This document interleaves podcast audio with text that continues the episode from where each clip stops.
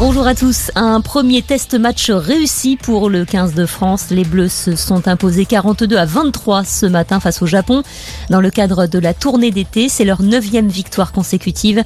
Un record pour le 15 de France dans l'après-guerre. Prochain match samedi à Tokyo.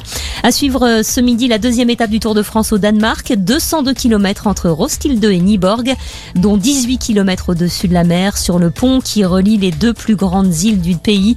Départ de la course à 12h30 avec le Belge Yves Lampart en jaune. Dans l'actualité également, la pagaille ce matin à Roissy. Un vol sur cinq annulé depuis ce matin et jusqu'à 14h à cause d'une grève du personnel, le tout en plein départ en vacances. Les salariés réclament des hausses de salaire pour faire face à l'inflation. Du monde aussi sur les routes. Bison Futé a sorti le drapeau orange ce samedi dans le sens des départs. Ce sera un peu mieux demain avec du orange uniquement en région Auvergne-Rhône-Alpes.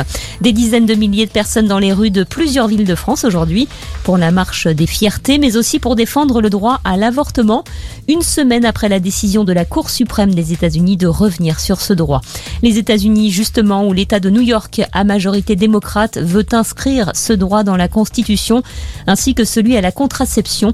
Le texte a été voté par le Sénat et doit maintenant passer devant l'Assemblée. Le sud de l'Iran, secoué par un séisme de magnitude 6 ce matin, cinq personnes ont été tuées, des dizaines d'autres blessés. Il y a aussi dégâts matériels. Julian Assange fait appel de la décision prise par le gouvernement britannique de l'extrader vers les États-Unis. Le fondateur de Wikileaks est poursuivi aux États-Unis pour avoir fait fuiter des documents confidentiels. Il encourt jusqu'à 175 ans de prison.